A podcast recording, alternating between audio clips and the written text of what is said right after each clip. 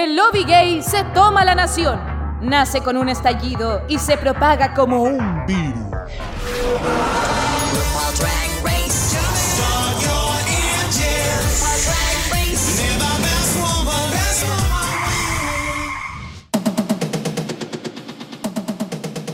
Hola, hola, bienvenidos a Dictadura Drag, el programa donde nos dedicamos a compartir nuestras opiniones respecto a RuPaul's Drag Race versión UK. Conmigo están mis amigas siempre presentes. Jacob Córdoba. Hola Jacob. Hola Manola, ¿cómo está? Hola pública, ¿cómo están? Yo estoy contenta. Ay, yo no. Pero mi otra amiga que ahora les voy a presentar también va a estar de acuerdo conmigo, ¿cierto, Caco? Hola, hola pública. Sí, sí, yo no estoy tan contenta. Debo decir. Se siente, ¿eh? Lo veo en sus caras, de hecho. Hay, hay tensión, hay tensión en este capítulo. Sí. Oye, y Jacob, ¿nos vas a presentar a nuestro invitado? Sí, chiquillos, estoy súper contento de presentar a nuestro invitado del día de hoy porque ellos irrumpieron hace un par de meses atrás en el internet con el eh, podcast Reyes de la Biblioteca. Mm. Y el Reyes de la Biblioteca se trata básicamente de todo lo que es Drag Race. Ahora están obviamente comentando también la temporada eh, 13 y UK, pero también han hecho capítulos sobre eh, hablar de drag y la competencia en sí, pues cómo ganar, cómo ser una sin asunto, cómo hacer un manual drag básicamente de puro análisis. Y yo en verdad lo encuentro súper seco porque son re mateos. Así que el día de hoy nos acompaña solamente una parte de ellos, pero, pero va a ser como si estuvieran los dos presentes. Así que démosle la bienvenida a Dictadura Drag a Dodo de Reyes de la Biblioteca. ¡Hola! presentes. Hola chiquillos, muchas gracias por invitarme. Eh, efectivamente, yo soy acá el riñón derecho de Reyes de la Biblioteca, así que muy feliz de estar acá. Nosotros estamos muy contentos de que haya aceptado la invitación. Porque yo igual escucho mucho su podcast y estamos en algo de acuerdo y es que UK nos tiene pero así como enamoradísimos. Oh, Y es es una temporada muy buena que nos deja de sorprender, que está muy dramática y no fue la excepción este capítulo que recién pasó. Así que vamos a comentarlo, pues chiquilla. Oye, pero antes de empezar a comentar el capítulo, tenemos un tecito sobre imágenes que aparecieron de la versión España. Oye, sí, esa nunca, es, nunca parece que había pasado que se filtran imágenes y ahora empezó España y con todas las polémicas parece. Parece que las españolas son así, como que les gusta hacer todo en base a un conflicto entre ellos, como sociedad. Oye, Dogo, ¿tú qué cachai de España? ¿Tenía algún rumor, algún tecito que puedes comentar? la, la verdad es que no. Tengo entendido que el drag de España es como muy llamativo, es algo que... Y yo creo que se asemeja mucho a lo que es como el drag de Las Vegas, pero mucho más como flamboyant. Y algo que me llamó, quizás no, no he indagado tanto en lo que es como el tecito, a pesar de que, bueno, obviamente siempre hay rumores, pero creo que con este video eh, me llamó mucho la atención como absolutamente todo, casi como que el practicante de, de, producción de, de, no sé, de Canal, Canal 3 España, como que se estaba riendo mientras grababa la cosa. Oye, porque más encima se vieron imágenes de una drag eh, con un outfit así como. ¿Ok? bueno, pero no, ¿quién somos nosotros para criticar? ah? Nosotros igual miramos a huevo a la Bimini Bombulash. Eh, pero también estaba la confirmación así materializada de que el jurado va a estar compuesto por. Bueno, hay una chica que no me sé el nombre, pero están los Javis. Y esto es un tema, parece. Todo un tema. Porque los Javis, ustedes saben, son los creadores de Veneno, el último hit en eh, series internacionales del 2020, y no estaban como muy contentos de que fuera el jurado de Drag Race. Algo así leí yo por lo menos.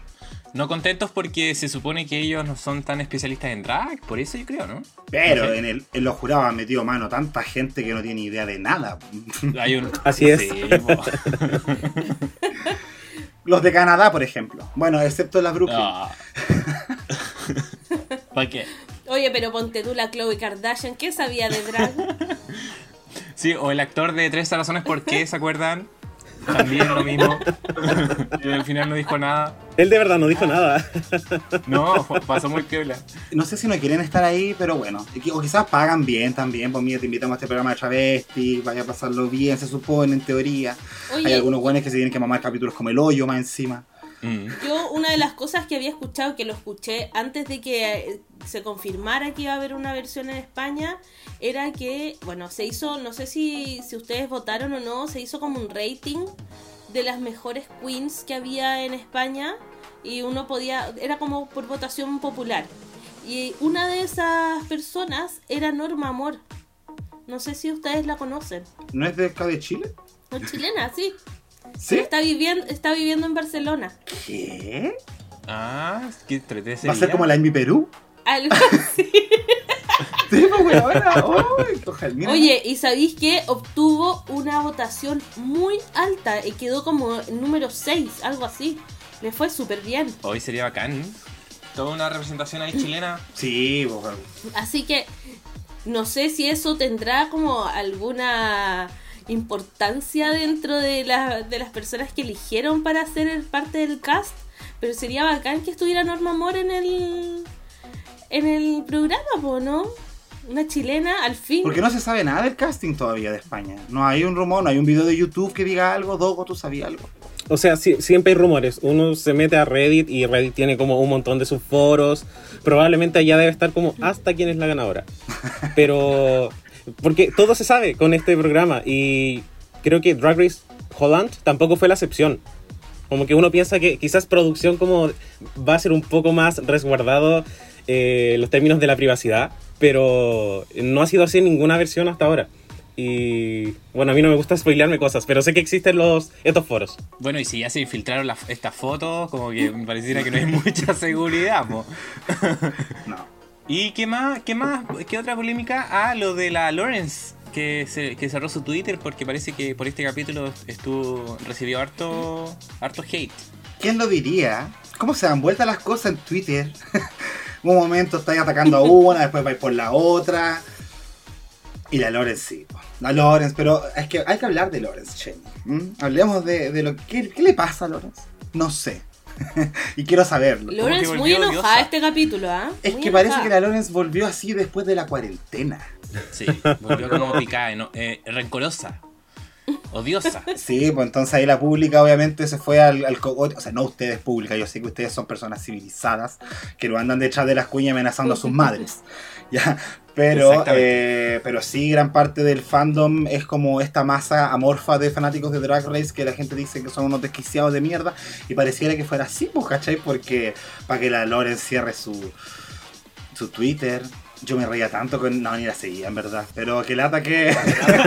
que, lata, que lata que la haya cerrado así. Pero, pero bueno, pero. Pero ahí vamos a hablar de qué pasó con la Lorenz. Eso quiero hablar yo. ¿Qué pasó con la Lorenz? Este capítulo está ácida. Antes de empezar a comentar el capítulo, Dogo, te voy a hacer una pregunta que es muy importante. Ten, ten. ¿Cuál es tu queen favorita? ¡Ay! Hasta la sem- Pero mi queen favorita de la historia o de esta no, temporada de en UK, particular? de UK. Uh, Lawrence era mi favorita, pero esta semana eh, vi como una faceta eh, que lo encon- encontré que fue tan absurdo todo. Esa es como la, esa es la verdad. Entonces ahora yo tenía como a Bimini y Lawrence peleando por mi por mi first place y ahora Bimini, totalmente. Como que la Lawrence perdió fanaticada, parece. Parece que sí. Igual fuerte que haya perdido fanaticada por una... Que también puede ser efectos de la edición, digámoslo. Se mandó un en mundo varas. Así. Se puso loca, se puso violenta, contestataria. Great Claro. of the Big Tran- take it easy, papi, take it easy. sí. Oye, pero Dogo, eh, ¿ha, ido mutando tu fan, tu, eh, como tu fan? Ah, perdón, ha ido tu favorita, eso. Ha ido mutando tu. I'm a big fans to you. No, ha ido mutando tu favorita esta temporada porque a mí me ha pasado eso, pues como que partí amando mucho a una y se me fue. Entonces ahora como que me va quedando lo que. Lo Lo que que, trajo ¿no? la hora nomás. Y, y yo creo que eso es como lo interesante de Drag Race UK, que todas las frontrunners, como al principio uno ve estas fotos promocionales, dice, oh, ya te le va a ir la raja. Porque en Estados Unidos la tendencia es un poco así. Y yo creo que dentro de los tres primeros episodios de esta temporada de UK eh, se rompieron muchos corazones. Eh, incluido el mío, un poco. Y la única que me quedaba era Lawrence. Y Bimini, como que dije, ya, ella puede ser interesante y cada semana me ha ido gustando mucho más. Eh, también me gusta Ellie Diamond, pero como por otras razones. Oh, bueno, está bien, me gusta eso, porque vamos a poder llegar a ese momento en que decimos, oye, Vamos pero a la, a la ese Ellie. Diamond debió...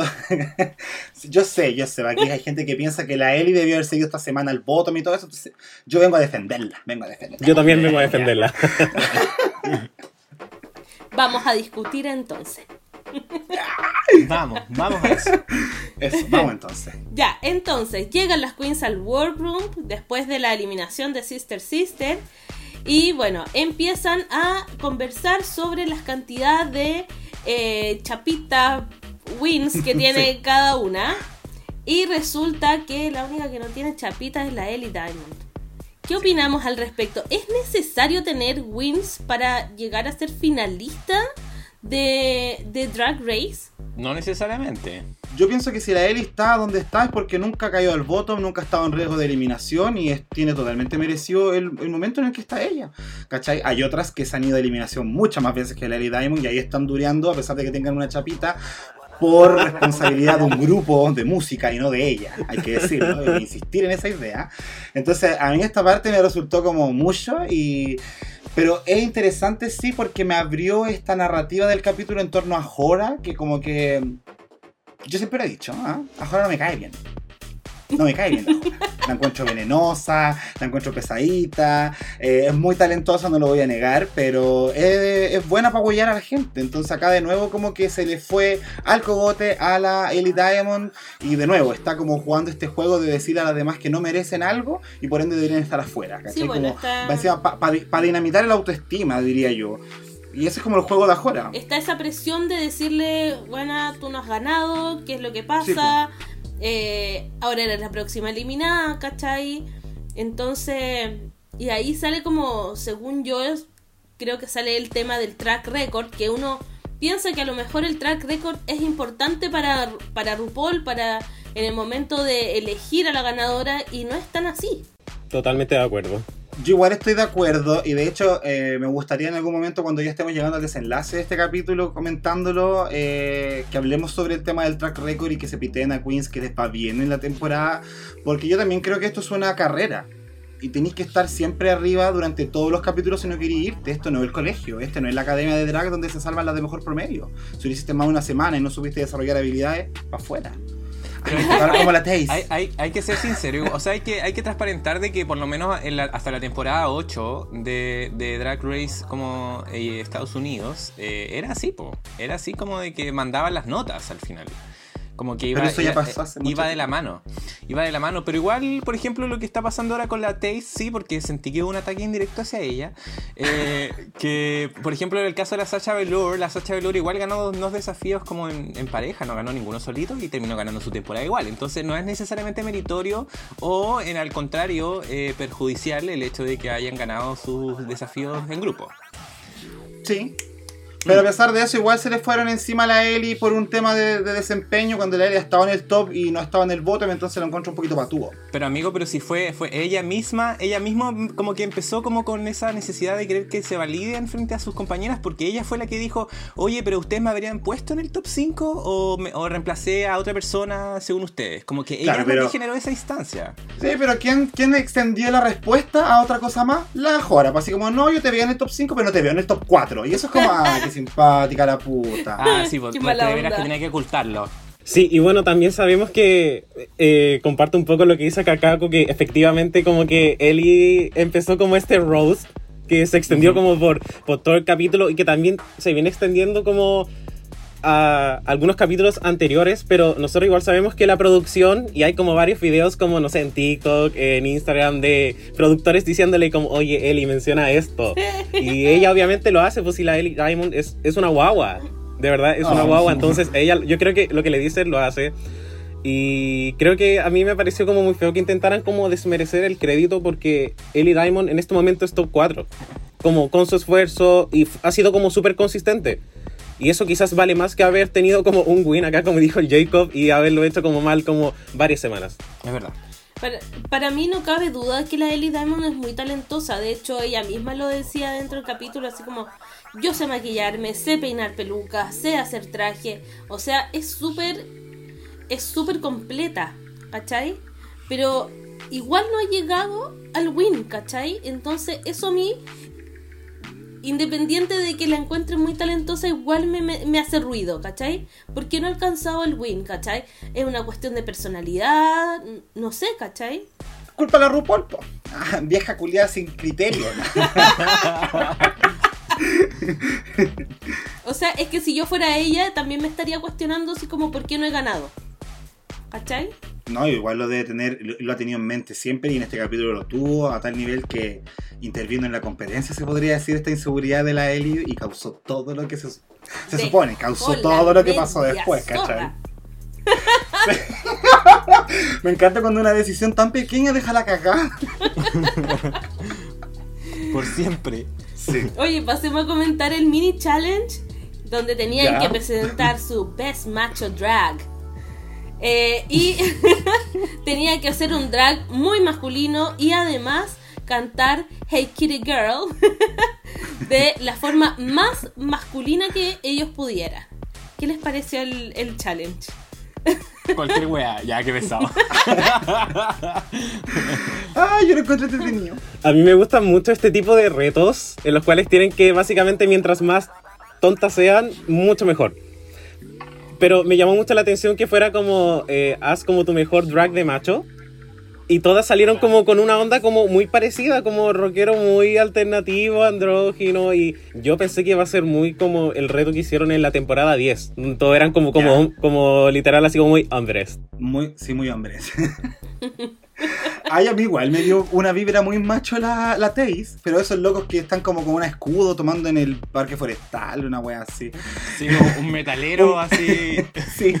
Después de una tocata, saliendo sin polera, todo transpiraba. Yo, yo le creía a la Taze todo el rato. Quizás cuando cantaba no era muy macho, definitivamente. Oye, a mí que me gusta mucho el maquillaje, casi me, me morí cuando vi a la Lawrence dibujándose la barba con un plumón. Casi me muero.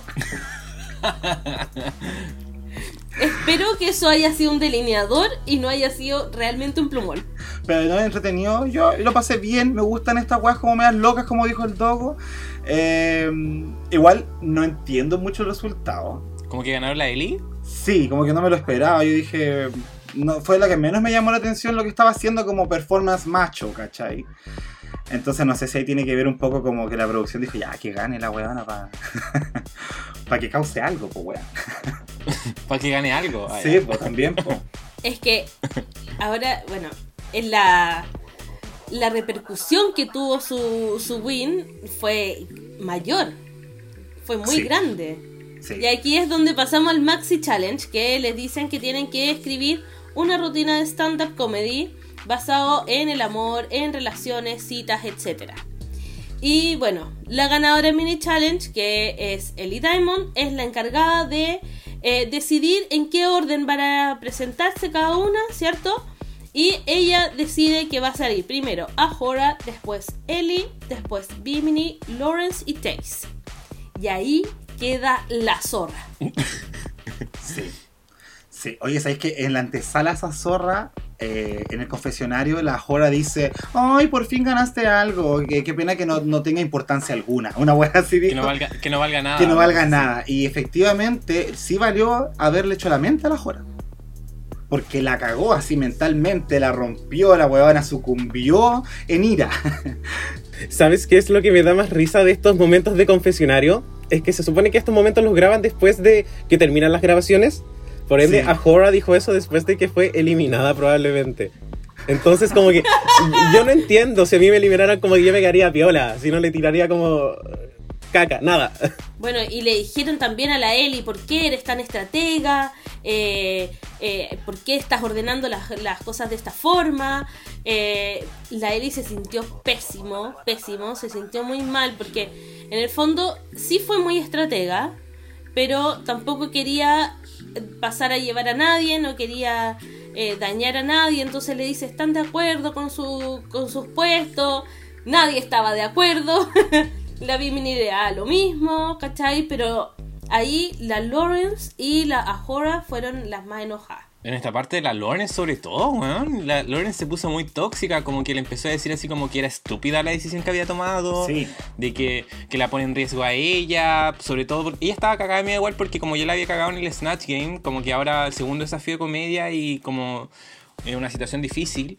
Pero la- la- me cargó la Lawrence porque le pregunta, ah, cuando le dijo así como, ah, o sea, ¿tú crees que vas a ganar esta, este desafío? ¿Tú crees que vas a ganar esta insignia esta semana? Y es como, obvio, pues, weón, si eso es lo que todos quieren o no. Culiá. ¿Cachai? Sí.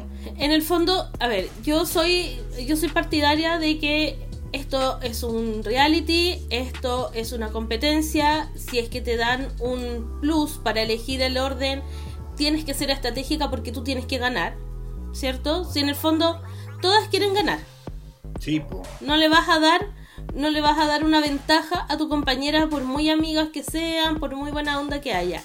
Pero a mí lo que me generaba o lo que me da como me da como cosa es que ellas igual en su vida diaria después de Drag Race van a seguir trabajando juntas, van a seguir siendo compañeras de trabajo, ¿cachai?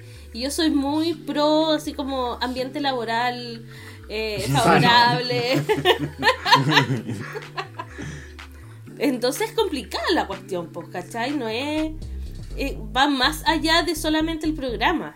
Yo creo que igual eh, eventualmente van a decirse así como, amiga, perdóname, estaba muy estresada, tú, tú entendís que había muchas cosas de qué preocuparse, teníamos los camarógrafos, los focos, todo encima, yo tenía un mal día, entonces ahí se la va a sacar, ¿cachai? Pero igual habla mal de la Lawrence porque a mí las inseguridades de Lawrence Cheney me tienen aburrido. Como que ella es súper talentosa, es muy capaz y lo ha mostrado desde el principio. No sé si la cuarentena le afectó en algo, ¿cachai? El tiempo de ausencia y volvió con la vibra media baja. Pero, pero es cuático que ella como que inmediatamente interprete que dejarla detrás de Bimini es atacarla para que ella vaya como al bottom. Así de incapaz se siente ella siendo que es una comedy queen, que no importa el lugar en el que te pongan, sino que vaya a hacerlo igual. Y eso me gustó de la madurez de la Bimini y la Taze. Como que entendían que era como, weón, tenéis que hacerlo bien independiente en qué lugar estés. En especial si consideramos que este es un top 5. No había mucho que hacer. Y No. yo creo que Ellie Diamond fue sumamente inteligente. Porque primero que todo, a Hora la lleva molestando varias semanas. Se lo merecía. yo igual la hubiese puesto primera. Sí. Eh, y al final es como lo que hay que hacer, es lo que yo haría. eh, y si uno piensa quizás en qué otros órdenes hubiesen habido, igual a Hora iba a quedar mal. No hubiese como ningún orden en el cual hubiese sido favorecido. Y efectivamente creo que Bimini menciona que si tu rutina es buena, va a ser buena como en cualquier puesto, en cualquier lugar. Exacto. Es. Esta primera, segunda, última hubiese hablado de sexo igual. Exacto. Oye, y la, y la Ellie dijo algo que era súper verdad. O sea, si es que se hubiese dado vuelta la tortilla y le hubiese tocado a la Lawrence o a la a hacer el orden, la hubiesen hecho pico. O sea, y ni una, y ni un así como remordimiento conciencia. Es como la competencia y la weá, bueno, me importa un pico. Pero ahora, como les tocó en contra de ellas, como que se tiraron contra la Ellie. Igual yo sentí que la Ellie como que. Como que había como una inconsistencia, porque obvio de que si tú querés jugar el juego y querés aplicar estrategia, como dijo la Manola, tampoco podía estar pendientes como de como de que qué opina el resto o sea como de que eh, obviamente igual estás, estás afectando al a los demás es parte de, de- de asumir esa estrategia pues. entonces como eh, que en ese camino como que como que sentí como que la Ellie de alguna forma quería tomar esa actitud como de no quedó mal con nadie pero a- a pesar de que en este momento sí o sí había que afectar el rendimiento de los demás para que ella pudiese salir adelante sobre todo si ella, lo mismo que decía que no tenía ninguna insignia todavía Que no quería quedar como la villana de la situación, pues yo creo. Más encima que quizás debe haber visto la reacción que tuvo en las compañeras y dijo, "Uf, parece que la cagué. Ah, parece que se va a enojar. Entonces, y ahí empezó a justificarse porque, de nuevo, es una pendeja de 21 años.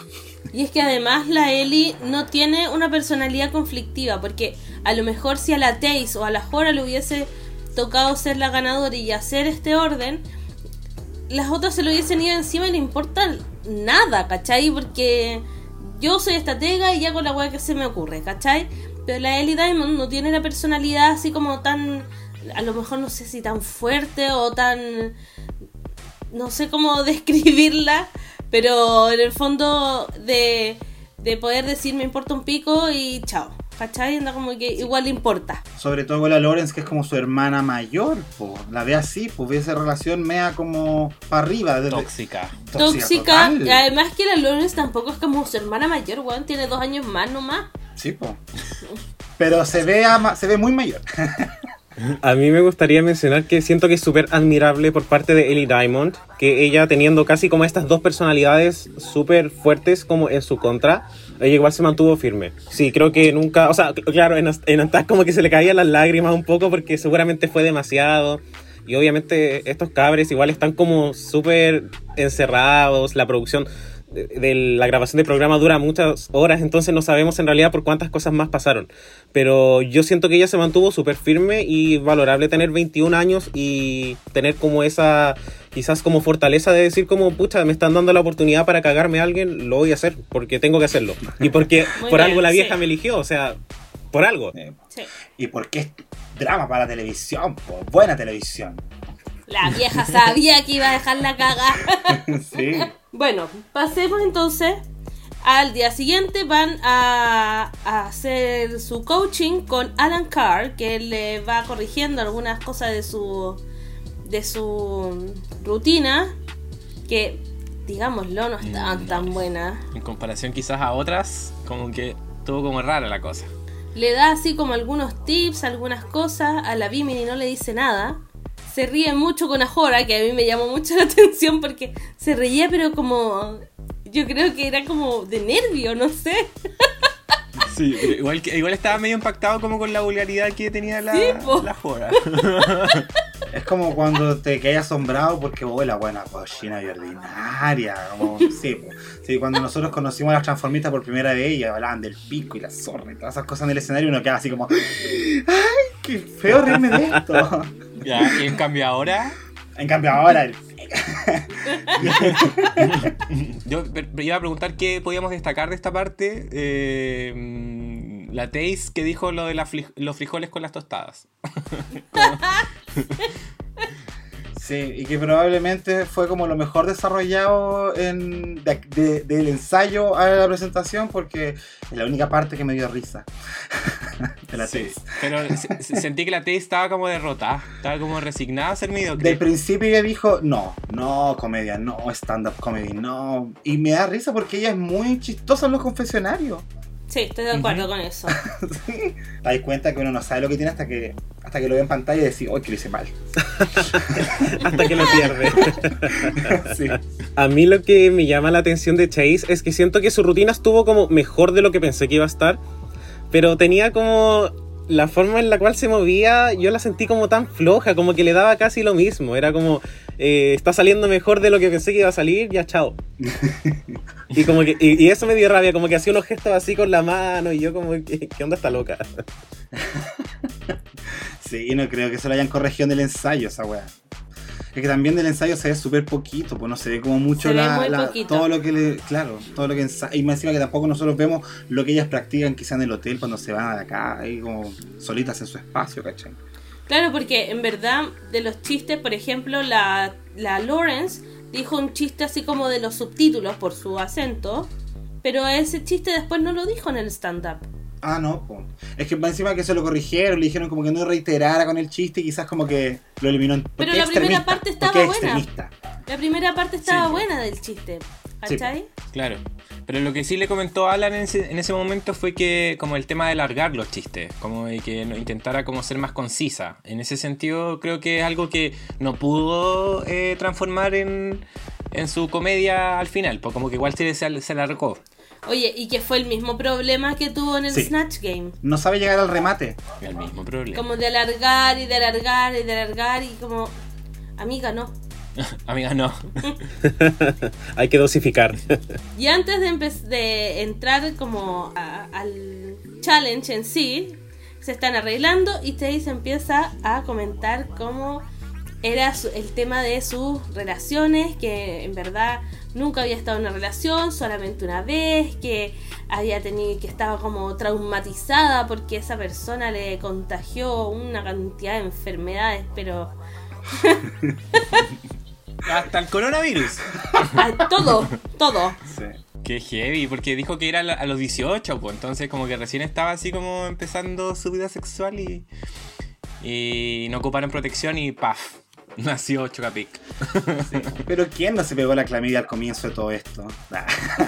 No, no sé, pero, pero igual, no sé si alguna vez habían hablado de venerias en el programa, que igual es un tema importante para la comunidad. Oye, yo creo que no está de más de repente hablar un poquito como de la protección y eso. po. Sí, es súper importante que lo traten. Sí. Igual yo me sentí súper eh, me sentí súper identificada con la Chase. ¿Por qué también te pegaron? No, porque yo también, porque, porque yo después de, la- de mi última relación igual como que Ah. hice como un muro y, y chao y soy feliz soltera. Mujer Ah, ya, ya, independiente. No, la, la, la, la Taze hablaba de un trasfondo ahí igual, po. como que ella decía así como que eh, ella no se sentía tan bonita tampoco o tan, o tan bonito de hombre porque eh, si es que fuese bonito ya estaría con alguien. Y esa weá como que me, como que me angu- angustió un poco, como que me dio pena porque fue como... Pero si eres bonito, weón. Pero la validación con la pareja es, es pasa, es habitual. El, si soy tan lindo, ¿por qué estoy solo? Mírate, pues, weona, no. no, pero igual, igual porque más encima se sentía feo, pues yo así como... Que bueno, igual que la Lone se le dijo así como, oye, culia, si ganaste el premio al, al más rico de la temporada, estoy hablando. Patúa. Sí. Sí, pues. Pero ¿quién es uno para hablar de la autoestima de la gente? Sí, po. Pasemos al Maxi Challenge. Eso, eso. Uh, Bueno. Tenemos aquí una pública de peluches y muñecas inflables. Porque recordemos que esto fue grabado en pandemia, entonces no podían tener público real. Y se tienen que presentar con su stand-up al frente de los jueces, ¿cierto? Eh, que estaban los típicos Michelle Visage, estaba eh, RuPaul, estaba Alan Carr y estaba una comediante, para parecer muy famosa, no me acuerdo de su nombre, lo siento. Caco, ¿tú tienes la información? Patti Joffre. Ah, sí. Natalia Valdebenito. No, no sé. Creo que, creo que su nombre era Don French, algo así. Ah, sí. Buena. No, no, no estoy seguro, pero creo, creo que sí. ¿Tenemos información así como ha hecho alguna cosa que nosotros quizás podamos conocer por este lado del planeta? ¿No? ¿No trabajó en Juego de Tronos? Porque todos los buenos trabajan en Juego de Tronos. Yo que veo mucha tele gringa y nunca, y, mu- y de hecho varias series que he visto que son así como de Reino Unido, nunca la había visto, así que lo siento, no, quizás no la trabaja ahí escribiendo solamente. No, pero No, mucha parece tele, que mu- sí. mucha actriz, muy, mucha tele. De la tele, era de la Ya. tele, sí. Sí. Oye, yo quería solamente rescatar una cosita que dijeron de Nanti respecto a este desafío que lo sintieron raro, que quizás no fue como tan chistoso. Yo debo decir que me reí. Ah, no sé, me, dan risa ellas, la encuentro, sie- siempre la he encontrado un cast entretenido, entonces la agua que haga lo voy a encontrar entretenido, ¿cachai? El tema es que igual, eh, me a mandar un comentario súper hetero, hediondo pero pasa como cuando eh, los partidos no tienen público en el estadio, es raro el partido. Se siente como sin pasión, entonces como acá no había nadie para reírse de los chistes, así como ¡ah, ja, ja, ja! y muchas risas, sino que eran como cuatro hueones riéndose, se sentía como que no te apañaban a reírte de la talla, entonces tú decís como fue una talla buena o fue una talla mala esta wea. Sí, eso, eso. Eso lo hizo extraño. Muy buen Sí. punto. ¿Viste? Sí, sirve los heterosexuales, Sí, sirven de tienes repente. razón. Yo no me había dado cuenta de eso, ¿ah? No, pero yo creo que sí, porque yo también me reí mucho y siento que si uno se pudo reír a pesar de la falta como de edición, porque en la versión de Estados Unidos siempre eh, colocan estas risas y uno siente que como que las colocan en cualquier parte, como que cualquier cualquier drag queen dice peo y como que la vieja como oh se ríe Eh, y acá siento que el, el silencio yo creo que igual ayuda un poco. Y efectivamente yo creo que nadie lo hizo terrible. Para nada. No, a mí nadie me dio cringe. Obviamente hubieron Eso. unas mejores que otras, pero en general yo encontré que fue como súper consistente y quizás hasta esta falta de público ayudó. Sí, es verdad. A mí también nadie me generó así como, oh, qué, qué vergüenza. Casi como cuando te da como vergüenza ajena mirarla. que Sí, nadie se ríe y que hay un silencio así atroz. No, esto no pasó, tienes razón. Sí, pero igual Pero- vimos algunas medias complicaditas, po. Vimos a la, vimos a la Whore ahí que es como que se le olvidó un chiste y como que la RuPaul tuvo que ayudarla. Eh, así Sí. como- qué momento más incómodo, como cuando a Blair St. Clair se le tenía que dar vuelta a la hoja. Ay, no, horror esa weá. Esa weá sí que fue incómoda, weón. Sí, pobre la Jora, que ahí se, se complicó, pero eh, cuática la Jora. Bien grosera parece. Porque súper hasta la estaba Jora. asombrada, decía así, esto es como Ajora en su máxima expresión, pero chica, esto no es para la BBC. Date cuenta dónde estás. Claro, es que el, pro- el problema era que este programa está siendo emitido por la BBC, que es como si lo transmitieran en TVN. Entonces igual tiene que haber una línea editorial que no se puede como... O sea, no podéis decir tantas groserías, ¿cachai? O no, o no centralizar tu, tu stand-up en el sexo anal, al final. Claro. Sí. Que, que fue todo. Oye, porque se reveló lo que se censuró, po. ¿Ya? Salió el video. La talla era, la Jora decía, gaping asshole. Ah, como un hoyo así como grande. Hoyo muy grande y si tú buscas como en Google, yo cometí ese error. y te salen como esos hoyos rosados para afuera. Ah, como los prolapsos. Los prolapsos, pero claro, ¡Ay, es, uno- claro, es un hoyo muy abierto, entonces a la abuela probablemente decía que volar la abuela se reía y se le salía como todo del hoyo, entonces había que traer la manguera. Me imagino, ¿te acuerdas que había un chiste con la manguera?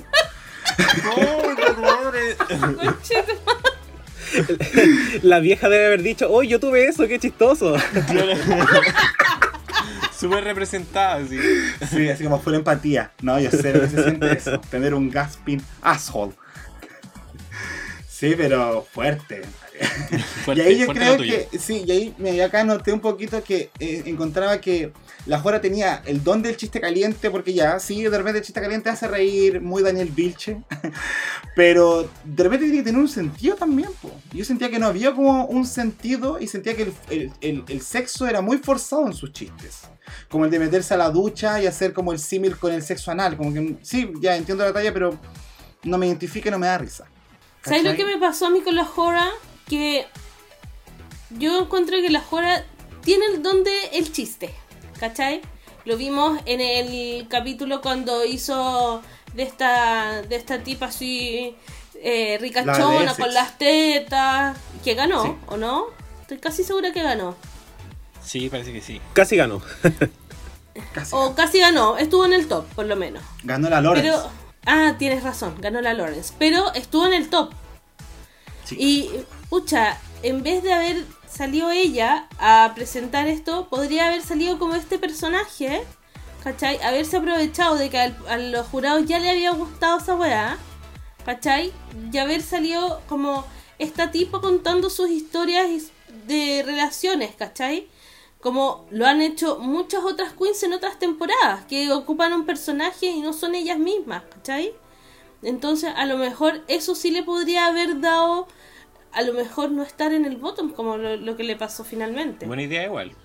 Estoy totalmente de acuerdo contigo, Manola. Eh, porque en su Snatch Game también hizo como un personaje exagerado.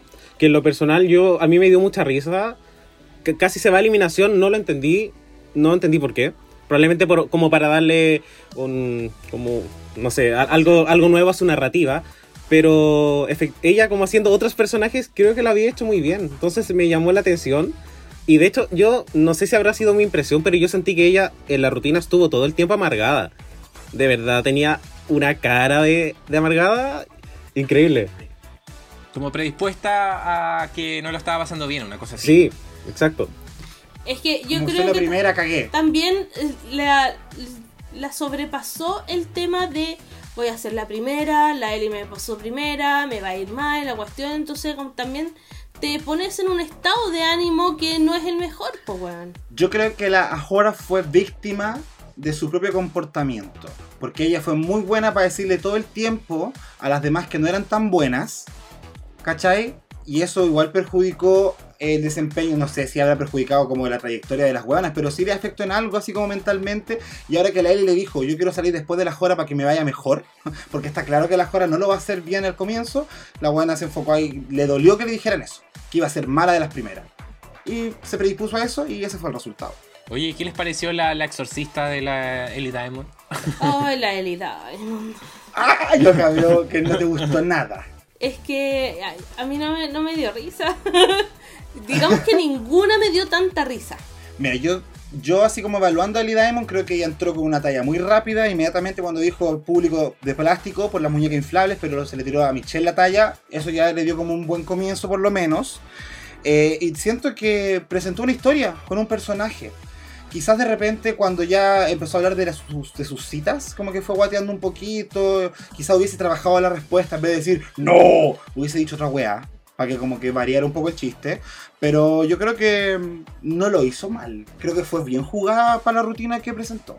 Sí, estoy de acuerdo contigo, Jacob, y también siento que ella igual se le ha criticado mucho que no tiene personalidad, y siento que igual hay que tener como personalidad como para hacer esa rutina, haya funcionado o no.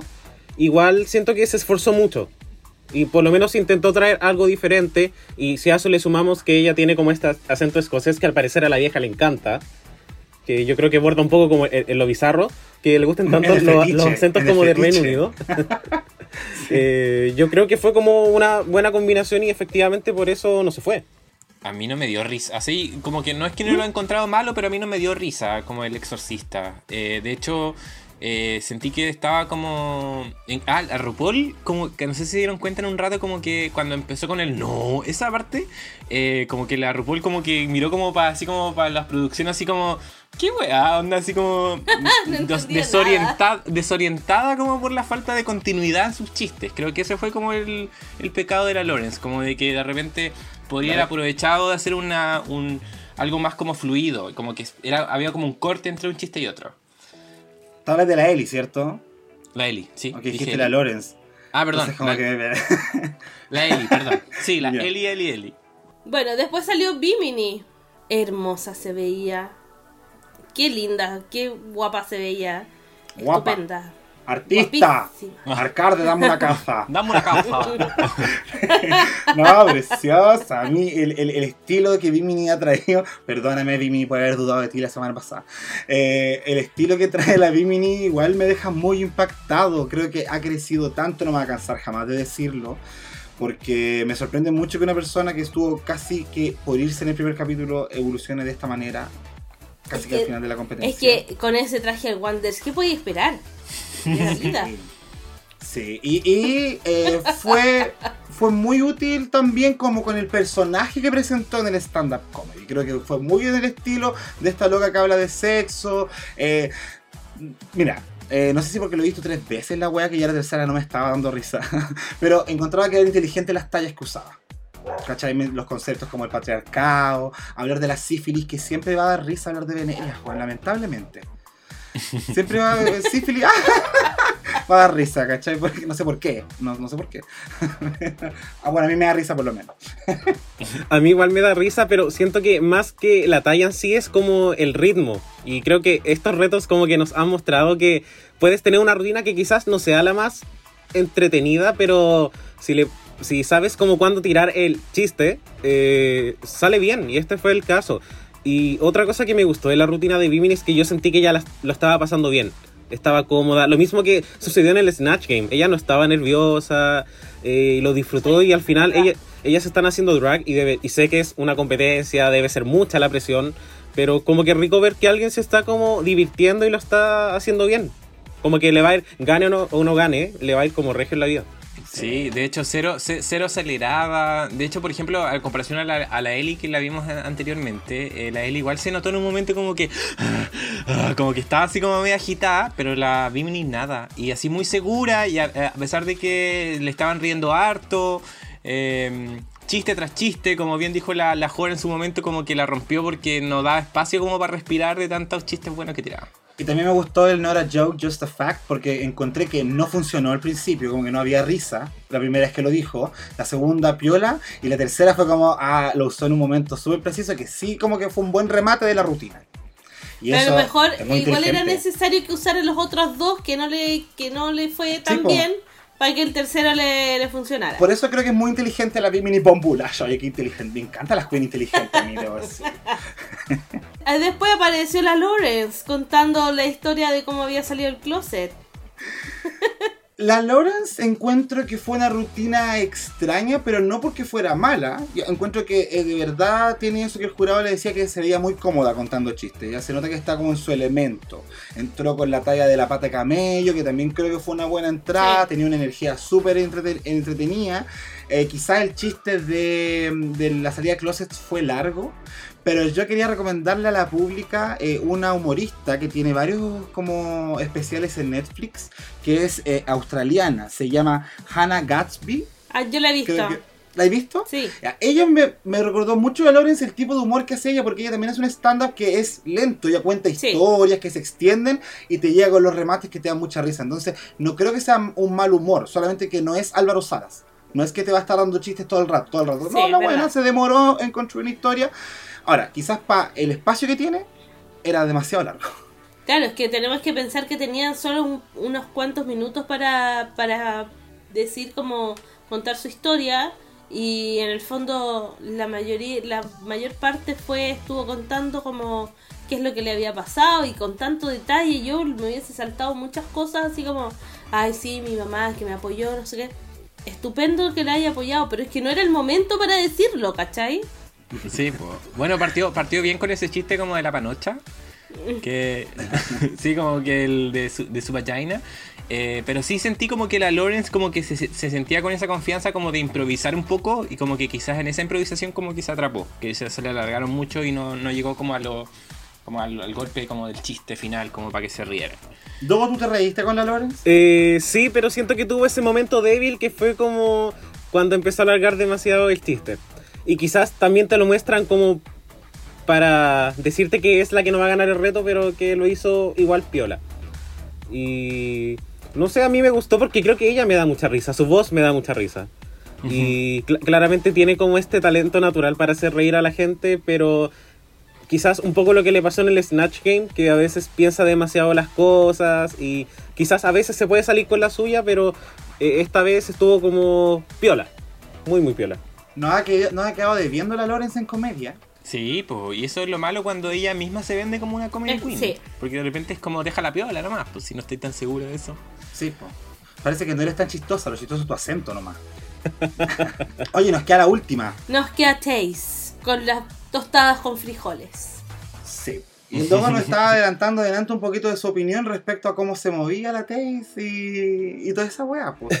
Yo creo que la Taze, eh, ella sabe ocupar su cuerpo. Es muy inteligente para eso. Ella sabe también que tiene una manera de expresarse que es muy chistosa. El tema es que se apoyó en eso y no en contar chistes. Igual yo, la, yo sentí que empezó con mucha seguridad la Taste. Como muy, muy confiada, a diferencia como de las anteriores, eh, partió con un- par de chistes buenos, pero en el camino se fue desarmando, pues empezó a ser como más repetitiva, se le olvidó un chiste, tuvo que ir a como hacerse la loca como para ir a mirar las tarjetas, eh, y, y ahí como que, ah, ya, bucha, habló mucho gracias. de comida Y poco de amor. habló mucho de comida y después decía "Ah, pero esa historia se las voy a contar otro día y era como weón cuenta una historia cuenta una historia termina una weá Sí. Pero a pesar de todo, creo que la mejor parte de su rutina es fuera de los frijoles porque le agregó esta coreografía donde se tiraba al suelo y se arrastraba y eso era como, ay, ya, me, me, me, me es simpática la Taze, oye. sí yo Pero- creo que no estuvo tan mal como esperaba que estuviera Y así fue entonces, pues ese fue el stand-up, po. eso fue el estándar Me obligué. Estaba malagradecida esta weona. no, porque hemos visto mejores, po. Sí, po. Hoy de- después tenemos un momento de runway donde la categoría es Stoned on the Runway, Dripping in Jewels. Ella. Está, está bilingüe, oye. Sí, me encanta. me Oye, encanta. donde tenían que estar así como con pedrerías, con joyas, así como que les, les cayera del, del cielo todas las tantas joyas, tanto diamante y tanta, tanta pedrería. Y primero sale Ahora, como con una, no sé, ¿cómo se llaman esas weas? Como un suero. Eso mismo, amiga. como un suero con, y con una cuestión en la cabeza, así como media como de medusa. Así lo, re- así lo interpreté yo, ¿ah? Sí. Ahí la, la Joras copiándole a la Verónica Green eh, y a la Joy J. Obvio, obvio que le copió a la Joy J. Su, su Poison Ivy. No, pues la, la Jora dice de que era una referencia a RuPaul en AJ, AJ and the Queen. Ah, nadie la vio esa wea. Bueno, la única que le entendió fue Michelle Visage. Oye, a mí me gustó igual el traje de Ajora. Eh, en verdad también Ajora siempre se ha vestido tan bien y se ve bonita. Eh, y creo que también estaba como muy bien en rocas su traje, como que supo ocupar harto el elemento que se pedía. Así que conforme. Sí, más encima que el concepto como del suero, como que se estaba como que casi inyectando diamantes, como que lo encontré original. ¿Ese era el concepto? Sí, pues bebé. Sí, po. Ah, por eso después se sacaba la guay y caían los diamantes. Sí, pues de hecho, la, cuando lo Soy presenta, lenta, soy lenta. cuando lo presenta, dice I am sickening. Así como que estuviera Ah. enferma. Mira tú. Oye, Dogo, ¿qué te pareció a ti? A mí la verdad es que me gustó mucho su look. Me faltó... en- en- entendí toda esta referencia como de la intravenosa. ¿Ya? Sin embargo, eh, si yo separo como todo este suero, como que al final era como un traje con joyas. Me hubiese gustado ver quizás algún vendaje, algo que me diera más como una alusión a que estaba como realmente como enferma. Y como entiendo que efectivamente ya se estaba como inyectando como piedras y obviamente uno la ve y todo es lindo, pero no sé, yo creo que yo soy muy como de cuestionarme los conceptos. Como después de tantas temporadas de Drag Race, como eh, el, juego cada vez tiene que ser más avanzado. Y, o sea, encontré que se veía hermosa, me gustó el pelo, pero eh, una vez que se sacó eso, como que no lo entendí. Como que me faltó ver algo más como de medicina en su traje. Y no lo tuve. Hoy hubiese sido bacán que tuviera así como una cicatriz, así como con, con piedritas rojas, así como sangre, así como de rubíes, ¿cachai? Buena idea. Ay, Manola. Oye, que me, estoy weona. demasiado creativa. Oiga, la pública en todo caso está muy, muy con Ajora, dándole el 91% de aprobación. Donde solamente hubo ahí cinco discos los que votaron en contra y uno de ellos fue el Gonferrada. ¿Qué pasó, Gonferrada? ¿No te gustó el traje de Ajora? Cuéntame. Vamos a hablar seriamente Explícate. con el Gonferrada. Escríbenos por interno. Sí. Oye, después sale Ellie Diamond. También con un traje muy típico de ella, encontré yo. O sea, se veía bonita, como siempre, porque siempre se ve bien, ¿cierto? Pero a mí me faltó como una parte de arriba. O sea, yo entendí que, que, la- el, que el top era como que las, que las piedras le tapaban un poco el pecho, pero no sé, me, pas, me como que estaba como con la falda y, la, y, y- Y los peludos. y las manguitas. Sí. ¿Sabes qué me faltó a mí? Pezoneras. Por último, porque me gustó como la ilusión de que estaba en pelota y todo estaba con diamante y tenía esa pequeña ropita, pero al no haber pezones eran como tetas de Barbie. ¿Cachai? Entonces no me daba esa ilusión de que fueran como, ah, es un desnudo de pecho. Entonces me hubiese gustado que tapara ahí un poco la de esta, a decir, ay, ya, mire, le creo toda la ilusión de estar en pelota. Yo igual, partiendo desde la noción de que se veía muy bien, porque ya siempre se ve bien, eh, yo encontré que a mí me transmitía más como reina del hielo, más de Nali, eh, que, que como de como de diamantes, ¿cachai? Como que ahí quedé un poco al debe en ese sentido, pero de que se veía preciosa la puta, preciosa la puta. Sí, po. Pero es que siempre se ve preciosa, po. Mm, preciosa. Sí, oye, yo creo que su maquillaje realmente yo lo encuentro como otra wea. Como, no sé si es el maquillaje como más vanguardista como que hemos visto en Drag Race, pero está como muy bien hecho. Sí. Y Ellie Diamond igual tiene como una cara que yo siento que es como perfecta para ese tipo de ojos que se hace. Eh, con respecto al traje, como comparto con ustedes que la parte del medio faltaba algo, hubiese sido encachado ver como quizás pezones como de diamante, porque Mm. uno lo ve y es como todo es blanco, todo es brillante, pero al medio es como solamente como color como café. Al- algo faltó ahí. Por eso como que se ve como un poquito como no tan divertido el traje. Mm, Sí. Está un poco incompleto para mí. Tampoco en completo. Y la pública está dividida. Que dijo la 50 pública. y 50. Oh. Sí, 50 y 50 y con 80 votos. Entonces tenemos 40 y 40 personas que votaron ahí como que no. no 40 sé, sí, o 40 sí, no. Sí, sí, 40 sí, 40 no. Sí. Oye, y de- Ok. pasamos a Bimini. Bimini con esta peluca muy cortita, con muchos granos. Qué cuático igual, ¿eh? Heavy, heavy su look. Con muchos granos, así como espinillas, pero cada espinilla era una piedrita. Oye, a mí de verdad lo encontré, es que de ver- eh, que la Bimini le dio una vuelta que fue genial. Genial. Habíamos visto looks de Espinilla antes y como que no habían caído muy bien, me acuerdo, en internet. ¿Como el de la Miss Cracker? Sí, en All Star 5, ¿no? La, gra- la de graduación, una wea así. Ah, sí, no tienes razón. Sí, eh, pero este no sé, este es diferente. No sé si es porque la Bimini como que ha encantado al público en general ya. Y que Queen Bimini para acá, Queen Bimini para allá. Y sabemos que si la Queen es querida se le perdona absolutamente todo. A la Miss Cracker no se le perdonaba todo porque harta gente la odiaba a la Miss Cracker. Eh, pero encuentro que es como un momento en la moda. El Drag Race, este concepto de las espinillas con, con joya. Y yo en lo personal siento que ella es como tan vanguardista. O sea, la peluca que tenía era como una peluca horrible. Es como el pelo que tenía la Raquel Argandoña hace dos años. Muy, muy feo. Y Sí. siento que cuando estás como tan segura, como tan segura de tu drag, eh, ella puede como ponerse lo que quiera y lo hizo funcionar igual. Como que los elementos por separado quizás no eran como los más impresionantes, pero ella tenía como un concepto y lo concretó y yo encontré que lo encontré maravilloso. Y con esos pómulos que tiene aparte, como cómo saber mal. Eh, la capacidad de la Bimini como de darle vuelta un poco a la categoría, yo creo que eso fue lo que más destacó el jurado también, eh, como diciendo como que ella como que expande las barreras, o sea, como la- los límites del drag, como que algo que uno no podía esperar, la Bimini lo piensa y lo, y lo desarrolla bien, como esa capacidad de, de generar que la categoría sea un concepto más editorial, como superior al final a lo que a lo más tradicional, creo que eso es lo que ha ca- caracterizado y diferenciado a la Bimini de todas las demás, po. Y esa fue la guinda a la torta en este capítulo que dijo así como, no, ya, ya ganó Sí. el desafío. Como. De hecho me llama mucho la atención porque el traje en sí no es como tan ambicioso, no es como que estamos hablando de telas con cierto corte y cierta silueta, no, pero es como el uso del elemento que se pide en la categoría, cómo está creativamente ocupado, lo que le da como toda esa bonificación a la vida. Exactamente.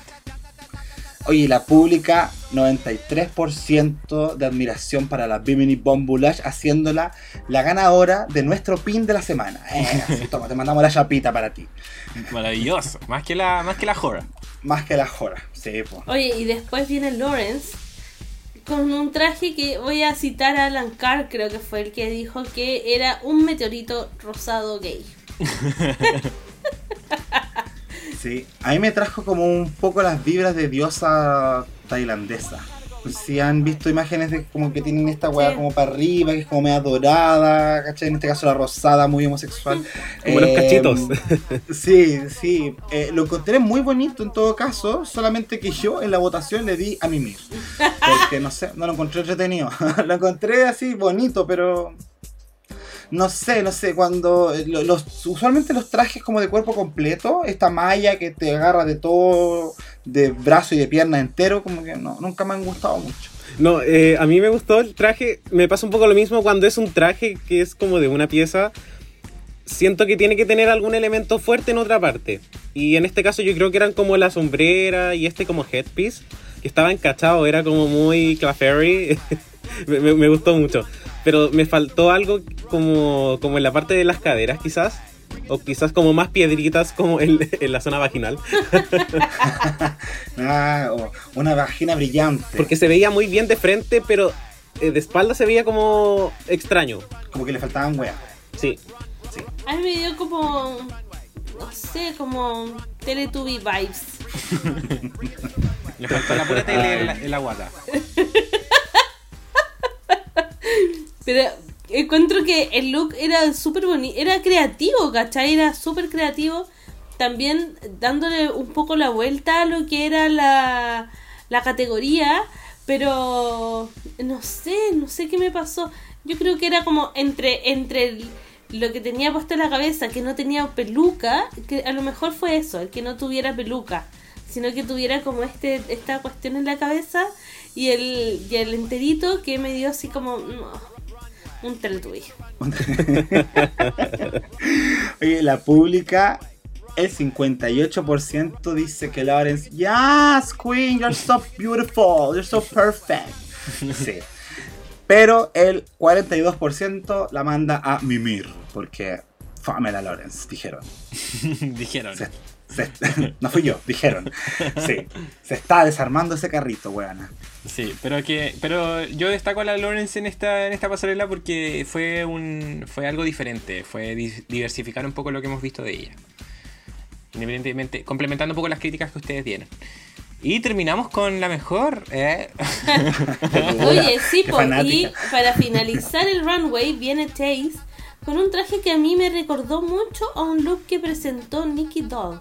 Cuando hicieron como, no sé si se acuerdan que en la temporada tuvieron que hacer como un, un runway de capas. Y Nicky Doll. Creo que fue con el que Nicky 2 se fue eliminado. justamente, Exactamente. que tenía como un traje, como un corsé así metálico. Toda la parte de arriba me recordó mucho a ese, a ese outfit. Pero bueno, Taze tenía como partes medias como plásticas, según yo. Con, también con pedrería. Bastante bonito el traje, digámoslo. Bien bonita se veía. ¿Qué les pareció a ustedes? Sobrio.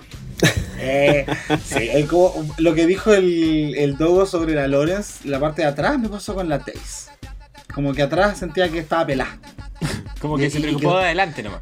Claro, y quedaban como lo- los restos de su traje de adelante atrás. Y cuando te- tú te vas de- dándole la espalda al jurado, importa la parte de atrás. Sí, po. Siempre importa. Siempre importa. Sí. Si, uno da la, si uno da la espalda, importa. Porque hay que dar una buena impresión cuando uno da la espalda. Sí, y yo, yo me, me quiero tomar de las palabras de Manola que mencionó este runway como de las capas. Siento que si Taze hubiese tenido una capa como de piedras, se hubiese visto mucho mejor. Porque todos sabemos que ella tiene como un cuerpo como muy... Como, como ella se puede salir un poco con la suya en ponerse como estos trajes que no es tanta ropa y aún así se va a ver bien. O por lo menos de acuerdo a lo que dicen los jueces. Pero no sé, siento que me faltó algo. Se veía muy linda, me gustó mucho el pelo, pero está como dentro de el mismo tipo de trajes que siempre nos, ha dado Chase. Como no siento que fue como nada nuevo. Sí, tampoco sentí que transmitió tanto eh, el tema como de la categoría, como de piedras en la pasarela. Como que se veía hermosa, por supuesto, siempre se ve preciosa. Pero es eso. De hecho, me gustó el detalle como de que pareciera de que como que la- las elementos metálicos como que tenían como forma de llama, como que era como medio fuego. Ujú. Eh, eso lo encontré precioso, pero eso, o sea, como más, más, de, más de la Taze ven- viéndose linda. Eh, pero no tanto como de querer renovar la rueda, un poco como lo que vimos con la Bimini, como más riesgo, más atreverse. Sí, totalmente de acuerdo. Y eso. Oye, perdón, se me fue, la pública. Ah, yo no los olvido. Pública, el 66% aprueba el traje de Taze, mientras que el 34% Tutito. encontraron que parecía un caballero del zodiaco. Ya, pero esa- esas son interpretaciones tuyas nomás, ¿qué onda? Sí, yo como in- interpreto la guada a mi pinta. Oye, y eh, bueno, quedan eh, en las top, quedan Bimini Lawrence, eh, gana Bimini, ¿cierto? Y quedan Ahora, Ellie Diamond y Taze entre las, las tres posibles para ir a lip sync. Sí. Oye, antes de pasar al lip sync, igual podemos hablar un poquito sobre el show que se mandaron en el Antac, esta huevona. En el Antag, sí, pues se me había olvidado. Sí, pues porque fue mu- yo creo que ya fue la segunda patita contra la Eli, ya era como el hoyo descarnado simplemente, no quiero mirarte, no quiero hablarte, no puedo verte la cara. Uy, ahora. Esos son esos como momentos de desesperación de una buena que sabe que la eliminación le está respirando en la nuca y se comporta peor todavía, weón. Así como para que uno diga, ándate a la chucha luego. Me tenéis bien aburrido. Ya estoy cansado de fingir que me caéis bien. Eh. Igual que la Lawrence, que quedó pica, pica la Mariana parece, porque sí. Sí, y, y qué raro, porque más encima le dieron buenos comentarios a la culiada, por último agradece eso en vez de seguir como enojada. Tóxica. Yo creo que estaba buscando una responsable. Eh, ¿Dogo? Sí, acá eh, Taze hizo como en. Creo que fue en el confesionario que dijo que, bueno, no importa como un poco el orden, pero que además esto podría ir como. No solamente porque la eligió, eh, como que la puso en una situación o en, una, en, un- en el orden que quizás no le favorecía tanto que era eh, después de Mimini. Sin embargo, creo que ellas igual tienen como una, una rivalidad por ser como las queens de Escocia, que se desarrolló un poco al principio de la temporada, después como que con esto del break del COVID no se retomó mucho, pero yo encontré que fue demasiado para... eran demasiadas emociones para alguien que casi ganó el reto. Eso me pasa.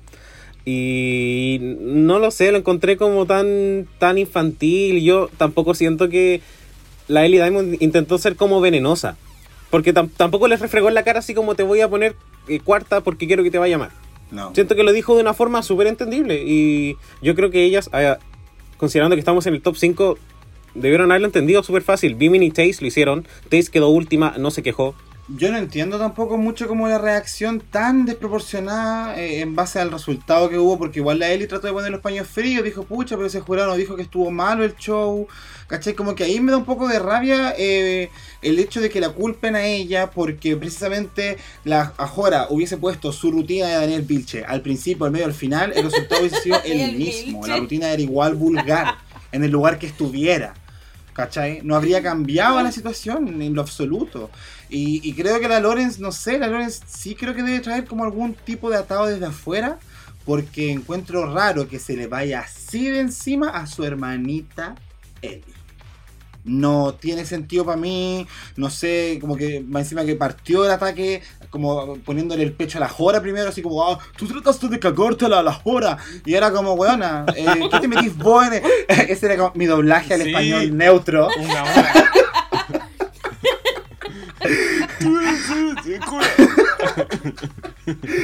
Pero no, a mí eh, fue el momento en el que dije, "Mm, voy a poner una patita fuera del carro de la Lorenz. Porque aparte de que no me hacís reír, me estáis haciendo enojar. La Bimini igual lo dijo, po, como que ella, igual como, algo de haber pasado como entre estas chicas, porque algo raro, hay una onda medio extraña entre las hermanitas que no son tan hermanitas porque son dos años nomás, pero... La hermanita ojalá que nos Campo. Las hermanitas Campo, exacto. Sí, la hermanita Olsen. Eh. ya eso, ahora sí podemos hablar de lo que pasó de- después, pues, porque ya... Ya, pues, entonces, como dijimos, ganó Bimini, quedó la Lawrence en el top, safe, en verdad, ¿cierto? Y quedan la Ahora, la Ellie Diamond y la Taze. Todos pensando que Ellie Diamond también se iba a ir en el bottom, porque ¿cómo van a poner a la Ahora con la Taze? Pues. Pues no, mi ciela. no, mi ciela. Adiós, Ellie Diamond. Queda safe y quedan en el bottom la Ahora y la Taze. ¿Ustedes qué creían que iba a pasar? Yo pensé que iba a quedar la Ahura con la Ellie. Y la Taste iba a salvar. Esa fue mi noción. Me equivoqué. ¿Por qué? Porque la, porque la, yo sentí que la Taste no lo hizo tan mal, a pesar de que al final como quedó, estuvo medio insegura y él tuvo un bonito, un bonito runway. Entonces ¿Ya? quizás sentí que por ahí iba a salvar en comparación a las críticas que dijo el jurado en realidad. ¿Cachai? Como que no pensé que iban a salvar a la Ellie. Como que por ahí va la cosa. Eh, yo siento que si la vieja tenía la oportunidad de colocar a Hora y Chase en un lip sync, ella lo iba a hacer.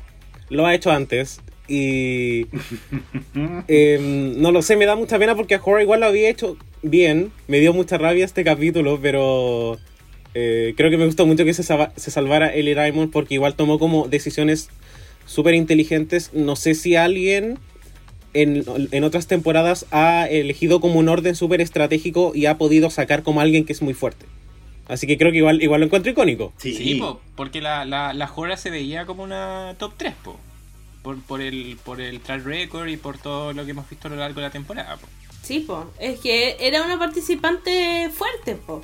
Y ¿sabéis lo que me pasó a mí? Yo pensé que la Ellie Diamond no iba a... No iba a quedar en el... eh, o sea, no iba a quedar safe porque eh, el, el jurado no estuvo muy impresionado con su runway. Mm. Sí. Como que se veía linda, pero era más de lo mismo. Claro. Entonces yo dije, ya, se va a los bottoms, listo. Pero No fue así, Yo fui feliz con este botón. me Oh, imagino.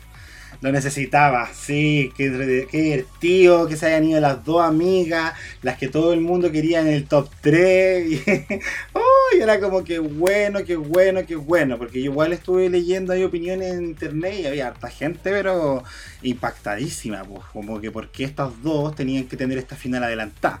Yo de verdad no sé, porque hay gente que cree que la Tacy llegará a la final, pero, pero bueno, llegó más fuera, llegó más lejos que ahora. Oye, ¿sabéis lo que pensé yo que iba a suceder? ¿Ah? Que iba a ser así como como la Raven con la Yuyubi. Que se iban a cantar y se iban a amar así como muy, muy en ese momento y que iba a haber un doble chantey. Ah, Yo no, yo no pensé en un doble Shantae. no, yo tampoco. Oye, No. oye, pero qué buen... Tenía un poco de ilusión. Sí, pero como que hubiese sido muy inteligente por parte de ellas. Porque, o sea, y nosotros lo vemos, le han sacado mucho el jugo a su historia amorosa. Entonces pudieron haber jugado como sus cartas y haberse puesto a llorar como una sobre la otra. Y la vieja igual a veces le gustan los momentos dramáticos. Pero igual hicieron como el lip sync como de la forma decente y pucha, pasó lo que pasó, pero igual hubiese sido como eh, entretenido. Oye, Caco, eh, ¿nos puedes decir la canción que fue el, el? Sí, po, bueno, hablando de, de dra- de dramatismo, eh, eh, la canción fue You Don't Have to Say You Love Me eh, de Dusty Springfield. Sí, una canción bien antigua, como del 66, hubo muchos años.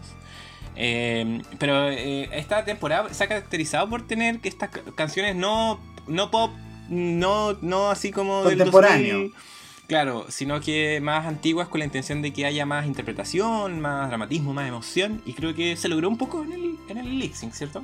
Definitivamente. Y yo aquí estoy un poco coronando a la Tacy como el Ipsin Assassin. Sí, definitivamente. Oye, sí. Oye, sí, que heavy. Mira, igual fue parecido lo que hizo ahora a lo que hizo cuando se pitió a la Cherry. Valentine. Ya, de pararse y ser hermosa y ser un poco cagada con sus movimientos. Pero es que son decisiones acertadas también, pues, ¿cachai? Yo cuando veo su interpretación, veo a una señora de 1966 cantando así la agua en un escenario. Y no a la Intensa. jora que andaba apuntando con los dedos y como que caminaba enojada. Estado pensando en la Ellie Diamond, probablemente. Estaba, estaba en Sí. potencia la Oigan, eh, chiquillos, y yo estoy como súper de acuerdo como acá con lo que dice Jacob. O sea, siempre se habla en Drag Race de que a veces estas canciones dramáticas no tienen que ser como dramáticas de principio a fin. Hay que hay que llegar como bien al clímax y o sea, yo- yo- a mí en lo personal el- eh, la forma en la cual Taze hace lip sync no me no me vuelvo loco por la forma en la cual lo hace, pero siento que lo que hizo estuvo como muy bien. Y la Jora, claro, empezó como muy dramática y terminó como en la misma nota y quizás por eso se fue. Claro. Y se cayó de espaldas. Y yo no entendí por qué se tiró de espaldas al suelo. Había un plátano, no sé. Claro. Pero igual yo sentí que estuvo como peleado. O sea, porque como bien decía el Jacob, la Taze hizo un poquito más de lo que habíamos visto anteriormente. Y la, y la Jora igual le puso, le puso emoción. O sea, como que igual vi como pasión en su rostro.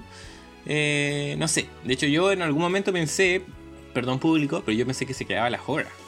Pero igual podemos llegar a esa discusión desde otro punto de vista, que tiene que ver con el track record también. Hay mucha gente que probablemente pensó que Ajora no iba a ser echada porque la producción no se iba a atrever a pitearse a una frontrunner. Probablemente, que igual no sé si es tan frontrunner, pero sabemos que es un personaje sabroso para el reality. Es verdad. ¿cachai? Pero es que la Taze también es un personaje sabroso para el reality. Súper. Sí. Súper. Y, y- pero, pero también está esta weá que habíamos hablado, creo, hace un... Sí, sí, hablemos de eso. Porque cuando se fue Tía Coffee... yo, qui- yo quiero nombrar a Tía Coffee siempre, me da lo mismo. Todos Cuando se los fue Tía capítulos. Coffee, la Manola dijo que estaba como esta maldición de que, a excepción de Cameron Michael, si te vaya a tres lip sync, probablemente te van a echar cagando porque son tres lip sync en exceso. Sí. Ya, la Taze no ha tenido tres lip sync, pero sí más que la Jora. Ah, no, se tenía tres lip sync la, la, Taze, pues sí, pues este es su Sí, tercer lip sync. Este es su tercero. Sí, pues, entonces, y, y, cuático igual que se haya piteado a la Jora, pero me encanta, eso me gusta de Drag Race Reino Unido, que no son cagados como los de la temporada 13, porque es como el contraste cuático entre lo que pasó hace do- dos semanas atrás, con la Simone y la Candy, perdón si alguien de este podcast no está viendo la 13, perdón, perdón, perdón, pero esas decisiones son las que creo que hacen más auténtica esta temporada. ¿Cachai? Que independiente de que la huevona sea lo mejor del reality, que sea una fashion queen indestructible y que la otra buena se haya presentado con virutilla la semana pasada en la pasarela, igual le ganó en el lip sync. Y chao. Y chao. Sí. Y yo también creo que parte por la cual no salvaron a Jora que pudo haber sido posible. O sea, hemos visto que en Drag Race, en la, en la versión original, han salvado como a personas que lo han hecho como ahí en el lip sync, pero porque eh, la otra concursante ya ha estado en dos lip syncs, se va. Como por descarte al tiro. Pero yo creo que Ajora, si bien tiene como un drag que es como muy bacán, es como muy pulida, si pienso en el círculo de ganadoras de toda la franquicia, quizás creo que Taze me da como algo más diferente. Y yo creo que ya en el top 5 ellos tienen que ver como qué perfil es más o menos auténtico. Porque al final no pueden... Siento que está esta tradición como de que, no pueden repetir como el, mismo tipo de queens. Porque intentan siempre representar como a diferentes drag. Y siento que cuando pienso en, en y quizás está mal, pero también pienso en Aquaria, también pienso un poco en Violet Chachki, y quizás como en muchas otras drags eh, que son conocidas por sus trajes como bien confeccionados. De hecho, yo pensé que iba a tener una narrativa parecida a la de estas muchachas, po. Violet Chachki y la Aquaria, que son como personajes un poco perras. La Aquaria un poco como una perra arrepentida, así, porque se sentía mal, no quería pelear con nadie. Pero igual eran de personalidades fuertes, muy inteligentes en lo que la pasarela. Y de esa manera como que demostraron algunas habilidades también eh, actorales que las llevó a la final, pues, ¿cachai? Yo pensé que la Jora iba a ir para ese lado. Y debo decir que sí, me sorprendió mucho. Yo pensé así como y dije, ¡Ah! qué heavy, qué habrá pensado la gente. Y la gente igual estaba pensando que Ajora fue robada. Yo puedo decirle lo que lo que dije cuando ¿Qué? cuando la RuPaul dijo así como así como sashay away. Yo dije, ¡No! Y lo dijiste así textual, así saliste a, la- a tu balcón y gritaste. Textual, grité, grité al frente de la tele así, ¡No! Porque no podía creer que combo, habían eliminado. Yo estaba súper feliz. y Ahora igual estaba entrando en mi grupo de favoritas, pero siento que todo esto es como pequeños comentarios desagradables que empezó a hacer desde el día 1. Como que ella habló en algún momento que ojalá es que a la Ellie le llegue el karma y lo haga mal. Y, le llegó a ella, entonces me pareció chistoso. Sí. Eh, me da pena por ella porque obviamente siento que igual era como una buena candidata a la corona, pero eh, como que hay otros factores. Y se lo merecía y al menos yo como televidente estuve muy entretenido con, con su narrativa, como de villana, que como que le molestaba a otras queens que quizás eran más débiles, pero que esas queens débiles igual como que se rebelaron frente a ella. Creo que fue una narrativa bien fresca y bueno, Drag Race UK esta temporada es como la temporada de, de todas las sorpresas, así que yo estuve súper, Sí. súper conforme. Sí. Fue un buen cierre. 100%. Un buen cierre para la historia de, de Ahora. Estuvo, fue un, un buen capítulo dentro de todo. Oye, Jacob, ¿y qué dijo la pública? Mira, primero hicimos la encuesta para despedir a la tía Jora y la gente en su 60% votó que Jora fue robada. Lo siento, chiquillas. Qué pena por ustedes. Pero en el obituario de Jora podemos leer estos comentarios. Eh, el primero es de Kiwi Cross que dice: Te veía en el top 3, ahora te veré en OnlyFans. Eh. sí, porque se ve una foto mostrando el potito y bien igual. Bien, aprobamos el poto de Jora. Sí, todo el rato. Esto no es crucificación. El Dogo dijo sí, pero no lo dijo con la voz. Pasó piola, pasó piola. Sí, quiso pasar No piola. basta. Keno Falangi. Ahora lo dije bien, ¿ah? Ahora lo dije bien por si acaso. Keno Falangi. Tan ordinaria mi niña. La Rosa Espinosa una cagada al lado tuyo. Besitos, corazón. Sí, pero igual no esperábamos que la Jora fuera mucho de humor, pico, vagina, pene, poto. No, po. Yo yo- El Sergiost tenía toda la pasta para ganar, pero todo el shade que le tiraba a tía se le devolvió. Hashtag karma. Sí, justicia para tía Coffee. Viste a tía Coffee te hicieron justicia, la de moneda de tu amiga. Alfonso Boreal dice, estoy en shock, se ahueonó con el stand-up, igual que dura la RuPaul salvando a la Taze. Estoy de acuerdo. Probablemente este amigo debe pensar que la Jora fue robada porque la Taze debía haberse ido por la virutilla de la semana pasada. Sí. Rutia, super pica pica por la decisión de Eli. Igual era maravillosa y me dio mucha pena que se fuera. Bueno, se refería a que la pica fue la Jora, porque prácticamente se hizo caldo de cabeza todo el capítulo y me gustan estas, estos episodios donde la Queen como que se hace la mente y caga y se va como el Alexis Mateo en el All Star 5, que como que tuvo esa trama ahí donde ella era la mala amiga, la perra culia maldita y Nunca, nunca fue. Y nunca fue, pobrecita, pero se metió en su cabeza que era ella era eso y bueno. Pánico en la disco. ¿A qué hora se va la Eli? Pregunta. No sé, mi niña. Queda un capítulo Toda todavía. la semana, probablemente. Claro, probablemente. Ángel Enrique 4 dice, debiste cambiar de pasos en el lip sync. Dejarás el hoyo grande, la verdad. Sí, pues, va, a dejar... va a dejar un hoyo bien grande. Como el que tenía ella con su abuelita. Exacto. Oye, y el último mensaje lo deja Bimbo, nuestro querido Bimbo, que estuvo ahí en, ah, en Twitter. Quiero comentar Drag Race UK, porque estaba como extasiada. Te ganaste mi aprecio, le puso a la Jora. Excelentes runways, buen show, merecido top 5, pero ayer fue la peor de las 5, así que tenía que irse nomás. Salía primera o al medio, la rutina no hubiese mejorado. Nada que hacer. Y nada que hacer. Es verdad, no hubiese Tan mejorado. asertivo mismo siempre. Siempre tan asertivo Bimbo, un beso, muac. Mac para ti. Sí. Y así estamos despidiendo a Jora, po. Sí, pues nos, Mm. nos quedamos con el top Ah. 4 oficial.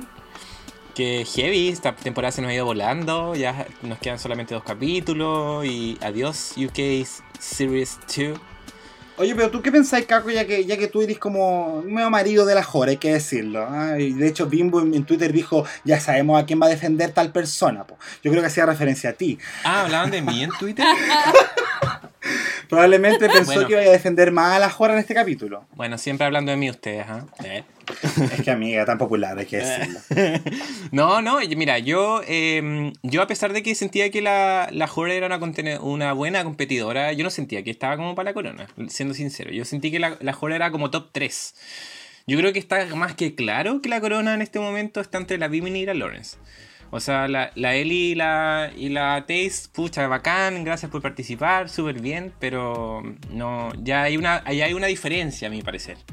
Eh, sobre todo si es que lo miramos desde la- el track record, ¿cierto? Lo- ya las, las notas, ¿cierto? La Bimini Sí, ahora, como ganó la- la- el último capítulo, eh, ella está como ya con tres, con tres capítulos ganados, ella solamente una vez en el bottom. Eh, bien pegadita atrás viene la, la Lawrence, que la Lawrence igual la ganó tres veces, pero la Lawrence no ha estado tan safe como la como la Bimini, po. Como la Rosé, pensé que iba a decir. Ah. Como la de Nali. Y la, y la Taste, a pesar de que ganó un, un capítulo eh, en grupo, eh, está peorcita que la Ellie. po. Así que por track record, la que se debería ir ahora es la Taste. Sin embargo, nos podemos sorprender, porque esta temporada nos ha sorprendido. Tan tan. Lo bueno es que se cumplió lo que yo quería, que fuera que las United Kingdoms no llegaran todas al último. Oh, tenéis razón. Sí, po.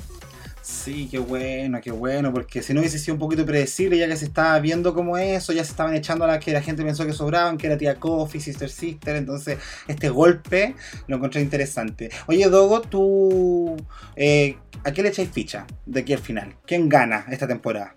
Uh, difícil porque creo que está efectivamente entre Lawrence y Mójate y ambas potito, representan yo creo perfiles de queens que aún no han sido coronados. ¿Ya? Tenemos como esta queen comediante eh, que es de talla grande y que igual tiene como, como mucho encanto en parte por su humor, por su acento, que es algo que no se ha visto. Y por otro lado tenemos como a Bimini que es como como la queen no binaria, que tiene un estilo como muy punk y a mí me sorprendió mucho porque recuerdo como las fotos promocionales y a mí me daba como muchas vibras como de, pucha, esta quiere ser como eh, Bataclana nomás. Pero había como una mezcla como bien como Bataclana con alta costura, con punk y es como una mezcla que, que no sé si la había visto. Ambos perfiles son de verdad como muy interesantes y cualquiera de las dos que gane yo creo que van a ser como de las mejores ganadoras de, de toda la franquicia. Fuerte, ¿eh? Fuertes palabras. Oye, pero sí, yo hago eco porque yo igual pensé que era media bataclana al principio. Y dije, esta viene aquí a hacer puta nomás. Pero, pero me equivoqué, weón, si estoy súper asombrado. Y quería hacerte esta pregunta, Dogo, porque ya que ustedes son muy buenos para recopilar información como trivia de Drag Race.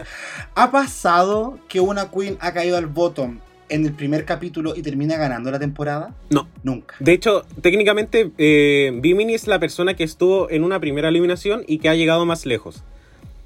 Las, las otras fueron eh, Shangela en la temporada 3 y también tenemos a Lemon en la temporada de Canadá, Ya. que también estuvo en, el primer, eh, la, en la primera eliminación y llegó solamente al top 5. Entonces la Bimini va a ser historia, oye. Sí, pod- podría ser historia. historia. Ya. Yo voy a apoyar a la Bimini ahora porque la semana pasada dije que era del carro de la Lawrence Cheney, pero amiga, con esa actitud, para ninguna parte. No, huevona. Como cambian las cosas. Sí, no, o sea, a mí yo veo. Yo, una semana veo un poco de mala vibra y el tiro como que. No, oh, yo no quiero nada contigo. ah, yo no me relaciono con gente así. Yo le pongo fichas a la Bimini también. Yo creo que la- sería muy, muy bacán que la, la Bimini le. Oh. Y eso que, claro, ¿no? La historia, la vida cambia, la vida cambia. Ah, no, no, no. Sí, porque la Bimini ha, ha evolucionado. Sí, es que a mí me encanta la Taze, pero yo sé que la Taze ya no tiene fichas para ganar, po, lamentablemente. ¿Cachai? Eh, nos podría sorprender y sería, sería choro igual. De repente, así como un, una que una ya la tiene descartada, de repente sorprende en estos últimos dos capítulos y, Sí, y con este reality ha pasado que eh, si lo hacís mal en el capítulo, aunque sea la más buena de la temporada, te podéis ir. ¿Qué pasa si eres regular en la temporada, pero en el último capítulo lo hacís la raja y eres como Javier Estrada ganando la Granja VIP? Uh, esa referencia, weón. Que le, ga- le ganó al Coca Mendoza, que tenía el mejor track record de la Granja VIP. Amiga, Ay, pero es que al Coca se le enredó el pelo. pero amiga, nadie, nadie de nuestra fanaticada vio esa weá. Obvio que sí, está en YouTube completa. No puedo creer que Manola se haya acordado de eso de la granja VIP porque fue 2005. Claro, un Sí. flashback. Por esa prueba de los elásticos, ¿cierto? Sí. Buena final. Buena. Grande la granja VIP, grande. Gran- sí, no enseñó de reality show, hay que decirlo. Oye, si quieren ver esos reality, están todos en YouTube. Sí. Voy de inmediato. Yo me los, term- repet- me los repetí todos en la cuarentena. termino de grabar esta weá y me voy al tiro a hacer maratón, weón. Yo, yo creo que con la cantidad de temporadas de Drag Race que vamos a tener ahora, no sé si nos va a dar tiempo para ver otra wea, francamente. Es verdad. Con cueva, con cueva estoy viendo WandaVision. Eh. Pero WandaVision ya terminó, po. Sí, pues terminó. Hoy estuvo bueno el final, sobre todo esa parte cuando. eh, Bueno. Así censurado. ¡No! sí. Oye, ya, chiquillo. Fue un gusto estar con ustedes, conversar. Eh, Dogo, eh, ¿quieres decir algunas palabras de despedida? Sí, por supuesto. Primero que todo, muchísimas gracias por invitarme. Eh, la verdad es que me divertí, mucho. Eh, tenemos en, en el podcast nosotros somos como en Reyes muy como de analizar cosas y acá siento que fue como una como realmente una conversación como súper espontánea como no sé si yo me como si me juntara en el Bellavista a conversar sobre Drag Race Sí, esa, esa- esa es como la idea. Así que. cuando bueno se pueda volver a ir que se de, forma, eso. de forma responsable pero me divertí muchísimo muchas gracias No, gracias a ti por donarnos tu tiempo y, y para los que nos están escuchando también, escuchen Reyes de la Biblioteca, que somos, somos colegas, somos compañeros de- del rubro, Sí. así que no, no, hay que no hay que tirarse mierda, sino apoyarnos entre todos. Reyes de la biblioteca de Lecayama. no, sí, no, hay que decirlo. Es un podcast súper, súper completo. Para los que les guste Drag Race, los chiquillos han hecho un gran esfuerzo, weón, recopilando datos que yo digo, de chucha, estos weones sacaron esa información. Ya de repente, ¿cómo se acuerdan de esto? Sí, no, así que muy buen, muy buen trabajo, chiquillos. Ya Llevan casi cerca de los 40 capítulos, ¿no? Sí, de hecho, eh, vamos a sacar técnicamente nuestro capítulo 40. Mira. Bueno, felicitaciones Hermoso. por eso. Muchas gracias, muchas, Sí. muchas gracias. Y muchas gracias por venir también. Jacob, ¿algo que decir? Caco. Agradecidísimo como siempre aquí de la conversación amena a estilo Bellavista tomándose una chela, que eso que me encanta porque esa es la idea, conversar sobre Drag Race desde ah, nuestras entrañas, lo que sentimos, así que qué rico compartir esa instancia con ustedes como toda la semana, muchas gracias Dogo, de verdad, ojalá también tener a Richie por acá en algún momento porque es muy divertida esa prima. Eh, Sí. y nada, pues, pública, también agradecido muy, mucho, mucho de la participación en la encuesta de toda la semana y su mensaje en el obituario. Sí, ya nos encontraremos la próxima semana ya para ir a la semifinal de esta temporada. ¡Qué emoción! Y, y nada, pues, un besito para todos, gracias por escucharnos y aquí estaremos para cuando nos dejen sus comentarios, que es lo que más nos da vida. Sí, así que nos escuchamos la próxima semana. Un beso para todos. Chao. Chao, chao. Chao. Chao. When I said I needed said you would always stay. It wasn't me who changed, but you.